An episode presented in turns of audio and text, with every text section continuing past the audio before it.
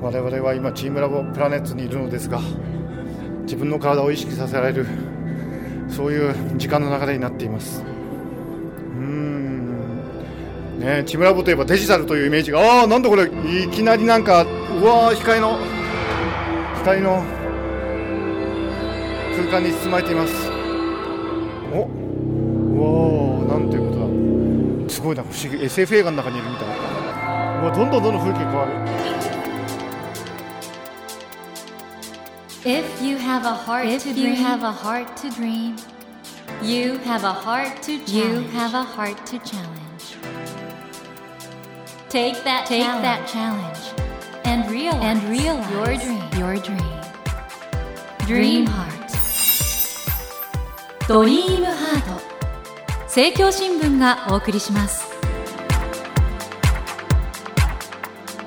皆さんこんばんは森健一郎です 東京 FM のスタジオから全国38局ネットでお届けしていますドリームハートこの番組は日本そして世界で活躍されている方々をゲストにお迎えしてその方の挑戦にそして夢に迫っていきますさあ今夜お迎えしたお客様はデジタルアート集団チームラボの代表猪子俊之さんですこんばんはこんばんは。呼んでいただいてありがとうございます。実際にねいらっしゃるまで本当に来るのかなっていつも行きます。呼ばれたら。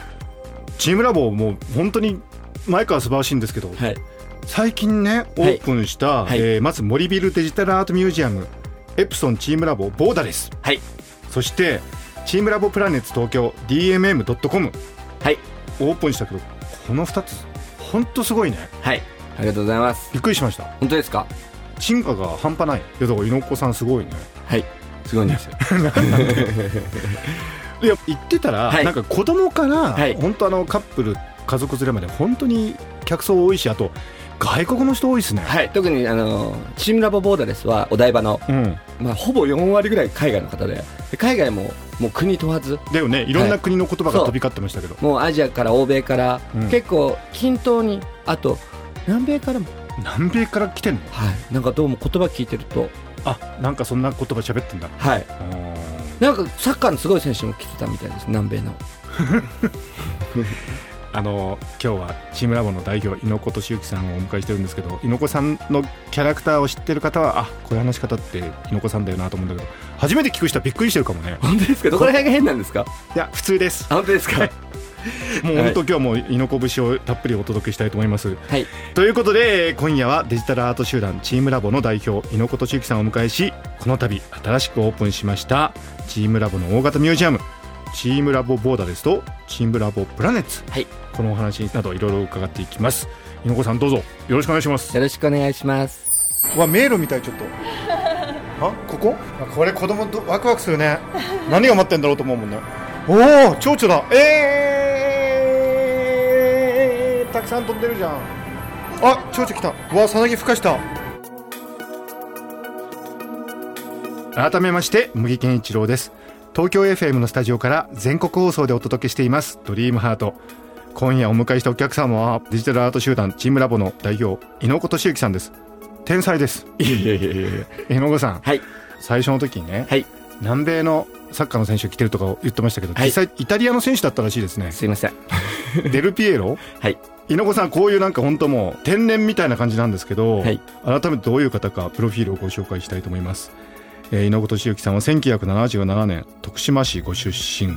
1年間の渡米を経て2001年東京大学工学部係数工学科を卒業と同時にチームラボを創業そして大学では確率統計モデル大学院では自然言語処理とアートを研究してたんだけど辞めちゃったんですよね、はい。はい。これ大学院は辞めちゃったのは忙しくなっちゃってそうですね。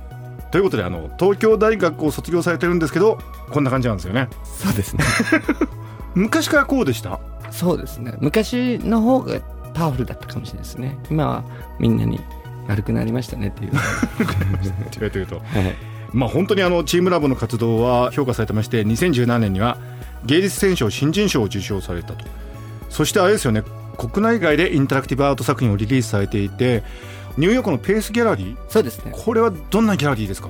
世界の三大ギャラリーとか四大ギャラリーって、言われるはい。そこと契約してるんですよねそうですね。ということはチームラボの作品はそのペースギャラリーから買えるそうですね。どういう人が買うんですか？本当インターネット発明したマーク・アンドレーセンとか、うんあと本当シリコンバレーで大きいってなんかやってたんですけど、うん。それは Google の創業者だったりうん。こう結構時代を作った本当に変えた人たちがなぜかチームラボのアート好きなんですアねート好きで買ってくださったりしてるの？そうです。買ってくださったり応援してえくれたり。自宅に置いてあんの？事務所のエントランスだったりそういうとこにチームラボのアートが置かれてると、はい。皆さんチームラボがどういう位置づけか大体お分かりになりましたでしょうか？現時点ではい。世界21カ国で展覧会開催されてるという合計ではい。すごいね。じゃあ猪子さんも世界を飛び回ってるということなんですね。そうですね。パスポートとかよく忘れませんね。まあ入れっぱなしなんでずっとカバンの中に。あ絶対そこから出ない。はい。でそのカバン持ってるんでいつも。携帯とか大丈夫ですか？あ携帯は置いてきちゃったりするんですけど分かりやすいところに置いてるんですぐ戻ってきます。だ大丈夫なんですか？大丈夫です。はい。生きてます。いや皆さんね本当不思議な方なんですよこの猪子さんっていう方は そしてあの今回ですね、はい。お台場のはい。チームラボボーダレスそして豊洲のチームラボプラネッツという2つこのね大型ミュージアムがオープンしたということでまずおめでとうございます。ありがとうございます。私もあの先日このチームラボボーダレス行ってきたんですけどびっくりしたね。本当ですか？あのスペースの使い方。はい。いろんな要素がお互いにボーダレスに本当侵入していってしかも振る舞いが変わるってはいいうか、はいあれすごくないですか？なんかそのどうしても境界のない世界っていうのを作りたかったんですね。どうしても人間が作るもの特に人間が作ったものだけの都市にいると全てが境界だらけで、うん。何もかもが境界あるというのが当たり前になっていてでもまあ本来世界には境界って多分一つもなくて例えば地球と宇宙って現象も概念も何もかも違うんですけどもじゃあ境界はありますかっていうと境界ないですよね。で森行ってもやっぱ自然の状態がいい状態であればあるほど境界のない状態になっていてで生きるっていうのは、まあ、境界なく連続してる存在なんですね。当たり前ですけど。でも都市にいるとそういうのを忘れちゃって自分が独立している存在であるかのような、まあ、境界があることが少なくとも前提になっちゃっていてうん。境界ない美しい世界っていうのを作りたかったんですね。チームラボのなんか会社自体もなんかちょっとボーダレスなそうですね。感じありますよはい、ね。僕らアートっていう名のもとにねうん。アート的なものを作ってるんですけど例えばアートっていうのも当たり前ですけど例えばフレームだったり、うん。独立した作品は一個一個境界がありますよね、うん。何かそういう境界を取っ払って独立してるんだけども境界が曖昧なアート群。まあ一応だからアート作品としてナンバーはついてる感じだけど、ですね。でも一個一個は完全独立していでもエーてジェントがそこ移動していってますもんね。んな、ね。で一個一個も境界が曖昧で、うん。今まであった作品もどんどん境界を曖昧にしていって例えば「花と人」っていう作品があるんですけども、うんその花と人っていうのも境界が曖昧にどこまでも花が咲いていくし滝の作品は昔からあるんですけど滝が来るならば花は散っていくし独立した2つの作品の境界が互いに影響を受け合うそういうつながってるような一つの世界を、まあ、作りたかったし来てる人たちもうん。その世界をさまよってある種具体的なね短期的な目的とかをなくしてこの世界にいることそのものを楽しんでもらう。何か具体的に何見に行こうとかではなくて、うん。この世界に自分が存在していることそのものをね肯定してね楽しんでもらうようなね状況を作りたかったし他者も同時にね同じ空間に存在するってことを楽しんでもらいたいな。そこもね自分と作品の境界もなくしたかったし他者との境界もねもっとなんか連続的なまあ本当は連続的な存在なんだけど、うん。認識させる連続的な存在だってことを分かりやすく認識させたかったんですね。うん、そのような本当にあの現代社会におけるすごく重要なことをメッセージとして伝えてくださってるなってのはあの僕も感じたんですけどもう一個のチームラボプラネッツこれはまた画期的に新しかったですね。本当ですか？お！これは本格的に膝まで来ました水が白く濁った水の中に我々はいてそれで魚が泳いでいてみんななんか子供に帰ったようにここまで水があるあるってのは想定外でした。デジタル作品とさ水がこんなに融合するってチームラボ攻めてるな。水。はい。水すごいね。あ本当ですか？あれはですねとにかく一個一個うん分かりやすく大きく作って、うん。その中で自分と世界との境界をなくすような体験をね、あこれもじゃあボーダレスというか、まあ究極的にそうなんですよ、うん。境界っていう概念いろいろある境界っていう概念をなくしたくて、ボーダレスは境界ない一つの世界を作りたかった、うんうん。でプラネッツは自分と世界との境界っていうものを考え直す体験をさせたかったんですね。なので作品の中に没入させて体ごと没入させて作品と体の境界をなくすようなそういう体験を作りたかったんですね。なるほど。あの今野子さんがおっしゃってくれたチーブラボプラネット水に使って体験するアートということでこれぜひ皆さんあの今までにない体験ができるんでお出かけください。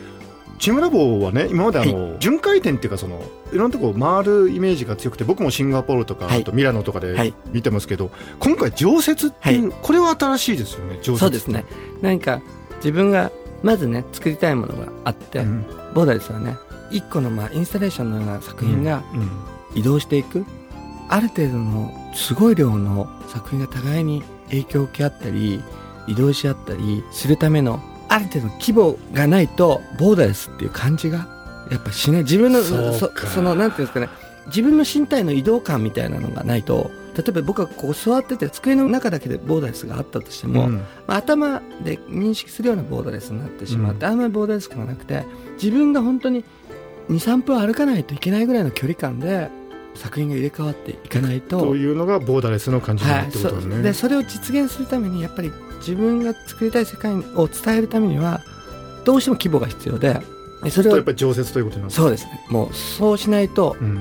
無理なんで。ということは、はい。テーマを実現するために必然的に常ね。常設になったと。そうですね。あの皆さんいかがでしょう？猪子節すごいよねこの人はね僕やっぱ一番すごいと思うのはこうやってなんかすごくポエティックなことを言ってるんだけど裏でちゃんとテクノロジーが動いてないと回んないからそうですねこのギャップがすごいよね本当ですか？頭の中どうなってるか今度調べてもいいですか？いや、そうお願いします。それはもう名誉です。なんか、猪木に殴られたみたいな、同等のぐらいの名誉ですよね。えー、森健一郎がお届けしています今夜の「ドリームハートはデジタルアート集団チームラボの代表猪子敏之さんをお迎えしてお話を伺ってますがリスナーの方猪子さんを知ってる方はあれなんですけど知らない方なかなかこの喋り方はずっと子供の頃からこんな感じだったんですか？喋り方ってどんな喋り方なの？客観的に教えてください。今みたいな。すごく頭の回転早いのに、はい。すごくゆっくり言葉を選んで話してる感じとか。はあ。あんまり言語で考えないタイプな なんですね。そうですよね。はい。なんで、うん。その普段作品作る時とか世界が何なのかを考える時とかもあまり言語で考えないタイプの。イメージで考えてうん、あんまり言語化しないまま考えるし、言語化しない状態で捉えることが好きなんですよね。なんであんまり言語化されてなくて、人とお話しするときは言語化しないといけないので、それで言葉を多分選んだりしてるんだと思う。じゃあ猪子さんの頭の中にはイメージを日本語に翻訳してくださってるんですよね そう、いや、敬語じゃなくても大丈夫ですけど。あとさ、すごく僕不思議に思うのは、はいあの、猪子さんってこんな感じじゃないですか。はい東京大学の入試問題解いたんだよね。はい。そこがのギャップもすごい不思議な感じがして。まあ、理系だったので、はい。そそういう問題じゃなくて。え、国語とか英語も解いいやいや、国語とか英語解けない。英語特に解けなかったですね。英語、英語はほぼ0点だったと思います。え、じゃあ数学とか、そうですねえっと、あと理科は物理と科学ですね。数学物理科学が抜群にできたから入ったの、そうですね。じゃあ英語はも本当に模試とかで120点中、こう4点とか、う、そう。記号だけ合ってたみたいな。本当ですえ、。二次試験？はい。模擬試験とか全部、あの、一桁しか取ったことないです。あ、そうなんだ。はい。で、国語は大丈夫だったんですか？国語はまあ、まあ、英語よりはもちろんマシですけどね。はい。今どうなんですか？あの、国際的にいろいろ活動されてると思うんですけど、英語は。え、喋んないですね。ん？喋らないですね。英語喋んないんですか？はい。え、ど、どうし、通訳？いやいや、僕らが作ってる作品を展示したい。うん。OK。終わり。え、それ以外喋んないんですか？いや、まあ、シンプルですよね。僕ら作ってるものがあってうん、それを展示したい。うん。じゃあ予算の数字が来て、うん。で、図面を送って。うんもちろん現場は最終的には、まあいろいろやってんだけどはい。そんなになんか、そのスタイルとしてそこまで交渉するようなスタイルじゃないので、何か売り込んでるわけでもないので、じゃあ、猪子さんの話す英語は OK だけと。OK だけですね。OK がいらないかもしれないですね。こういうね、猪子さんが率いてるチームラボなんですけど、もう大変な集団で、これ、ウルトラテクノロジスト集団でしたっけ？はいっていうふうに言ってますよね。そうですね。あれは、今みたいなものを作ってたんですけど、ええ創業期から作ってたんですけど、誰にも相手にされなくて、本当に相手にされなかったんですね。どんな感じだったんですか？見向きされないって感じ？そうですね、そうですね。で、自分が生きていくために、もちろん楽しんで今もやってるんですけど、いろんなお客さんのソリューションっていうの、うん。テクノロジーとクリエーションを使った仕事、そっちはすごい有名になっていった。で、何をしてるんですかって言った時に、その自分がやりたいことは世に出てないので、うん。それを何て言っていいか分かんなかったし、で自分がまあ、それを支えるためにもやってたようなことうん。を自分は何者ですかっていう時に言うのもちょっと変だったので、うん。じゃあ我々の集団のありよううんだけを答えようと。で、集団のありようっていうのは僕らは何か作る人だから、専門性が違う人たちが自分たちの専門性の境界を超えて一緒になって共同的創造をするんだ。そういうラボラトリーなんだっていうことだけを伝えたかったので、うんうんもちろん社名もね、集団的創造の実験の場っていう意味の社名だし、うんチームラボチームによるラボラトリーだって。で、何者ですかって言った時に、手を動かす専門職の集団だって、だけ言おうと思って、うん。で、テクノロジスト集団だって言ってたんですけど、うん。テクノロジーではなくてね、うん。テクノロジストって、まあ、建築家とかそういううん CG のアニメーターとかも含めて、手を動かす専門職の集団だっていう意味でテクノロジスト集団だって言ったんですけど、ちょっと言葉難しいので、うん。感じ悪いかなと思って、うんで、当時、創業期ね、ウルトラって言葉ってね、潜在かウルトラマンしか使ってなかったんですよ。ちょっと恥ずかしい言葉じゃないですか。うんうんだから、照れもあって、難しい言葉の前にアホな言葉つけとこう。ってんでウルトラテクノロウルジートラ集団ってつけたんです。うん今何人になったですか？今、500人ぐらいですね。猪子さん代表ですよね、はいはい顔わかります？いや、僕ね、全然知らないんですね。僕、面接もしないし、な内定式も行かないし、ん？メンバー知らない？知らないですね。え顔わかる人は何人ぐらい顔はしあの一緒に仕事してる人たちはもちろんすごくよく知ってますけど。名前もわかる？名前とか苦手なんで、あんまり、その、行動に影響を与えない情報は興味ないんですね。ああ何が得意かとか分かるんです？顔見たら。そうだでも名前が分かっても行動に影響を与えないからそう。いいんだでも名前わかんないんだけどこの人は何が得意ってのは分かそうそうそうですね。どういう性格かとか分かりますよ。るうんチームラボがすごいなと思ったら、まあ、猪子さんの個性ね、はい。もう何とも言えない。それをみんながもう受け入れて支えてるもんね。いや。てか支えられてるのか支えてるの本かよく当あ分かんないけど。の、すべての連続性のもとでね、生きてます。いろんな人の支えで生きてます。えってことはねちょっとあのここにねいろいろ、あのリスナーがはい。知りたいこととして、はい。そのチームラボはどういうふうに入ればいいのかって、はい。じゃあ猪子さんの面接があるわけじゃないってことね。ないですね。大体ね、人ごときがね、うん。たった30分ぐらい人見たところでね、何もわかんないですね。そういうなんか不確実性の高いことにね、時間使いたくないですね。えってことはさ誰かが決めてんでしょ、っそうそう、誰か決めてんですね。てことはね普通に言うと代表っていうとこれ、ん。CEO になるんですか？何になるの？まあ、まあ、そうです。ね。自分が代表ですね。普通 CEO ってそういうことやってるじゃない？人を雇ったりとかうん。まあ、チームラボ全体でね、うんメンバーを募集して増えていってるんですけど、うんまあ、過去のね、実績っていうか自分、例えばスキルっていうのは客観的なものなんで、誰が見ても一緒じゃないですか。から自分が見なくてもいいですよね。でうん人間性っていうのは自分が見てもあまりわかんないですね。だから人が見てもわかんないから、自分はすごく優秀なので、すごい優秀なのであ、優秀な人、ねはい、優秀な人が不確実性の高いことに時間を使うっていうのは意味がないことだと思っていて、斬新で、その確実性が高いことって知ですよね。汎用性の高い知。うん知の発見こそが積み上がってきますよね。だまあねだから、プロジェクトに自分が入って、プロジェクトの中で知を発見して、その知がね、汎用性が高ければ、その知は再利用可能ですね。そうだねだから、組織強くなりますね。知がいっぱい発見すればするほど、その組織は再利用可能な知が増えていくので確、かにね。確実的に強くなりますね。うん。いやーもう僕だからねあの実はチームラボの作品は 以前からずっと注目されてるんですけど暴言吐きすぎました。ね。ちょっとカットして。大丈夫大丈夫です。すごいイメージ悪くない。いや大丈夫です。でもあの猪子さんあの僕ね、い。チームラボの作品の素晴らしさはみんな知ってるんだけど、はい。僕やっぱり猪子さんのそういうあり方と、はい。それで回ってる組織チームラボっていう組織自体が僕すごいなと思って、まあ、チームラボあって自分ですね。もうチームラボなかったらね、本当にすぐ死んでたと思うんですね。でも実際ね、田舎の友達は、うん地元のね、うん僕は将来うんは川沿いでうん石を拾ってうん石を売るような職業になってると思ってた。あ昔の猪子さん知ってる人はそうそうそうそうそう。本当でも奇跡みたいな人だよね猪子さんってね いや、本当にね、チームラボがあって、でもチームラボは逆に猪子さんいなかったらダメだからいいですよね。ご花とミツバチミツバチみたいなね、はいはい。でもそういう状況ですよね。生物の進化っていうのはね。ということで、えー、天才猪子と宗教をお迎えして、茂木健一郎が東京 FM のスタジオから全国放送でお届けしています。ドリームハート。今週はそろそろお別れの時間になってしまったんですけども、皆さんどうですかこの猪子と周期っていう人は。すごいですよね。言葉の出てくるところが本当オリジナル本当ですか？うん素晴らしいただ周りの人は苦労してるんでしょうね そうですね。存じております。えーというわけで、えー今夜のお客様猪子敏之さんにはまた来週もお越しいただきお話を伺っていきます来週はですねさらに猪子さんご自身の人生観にスポットを当てていこうかなとはい。来週もどうぞよろしくお願いしますよろしくお願いします。ということで今夜はデジタルアート集団チームラボの代表猪子敏之さんをお迎えしました Never let go of that dream. Never forget that heart to challenge. Dream Heart. 茂木健一郎が東京 FM のスタジオから全国38局ネットでお届けしてきました「ドリームハート今夜はデジタルアート集団チームラボの代表猪子敏之さんをお迎えしましたいかがでしたでしょうか？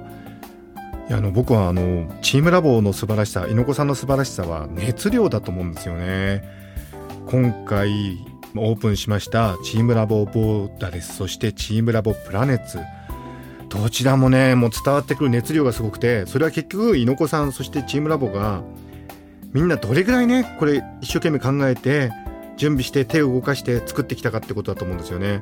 その熱量をもらいにこの会場に行くのかなと思うんですよ。元気になるんですよね行くと。なんで元気になるのかっていうとやっぱりこれだけね人を喜ばせてもう子供たちが目をね輝かせて夢中になって飛び回るようなそういう場所を作るその心意気っていうのかな、まあ、仕事ぶりっていうのかな。それがやっぱ嬉しいんですよね。だからね本当にあのチームラボの展示行くとああ世の中にはちゃんといい仕事をしてる人がいるって。それが嬉しいなと思うんです。やっぱりね猪子さんの話を伺っててそのようなね熱量を継続して放ち続ける。そんな秘密がね分かったように思います。さてドリームハートのホームページでは毎週3名の方に1000円分の図書カードをプレゼントしています。番組へのご意見などメッセージをお書き添えの上ドリームハートのホームページよりご応募ください。お待ちしています。それではまた土曜の夜10時にお会いしましょう。ドリームハートお相手は森健一郎でした。ドリームハート。政教新聞がお送りしました。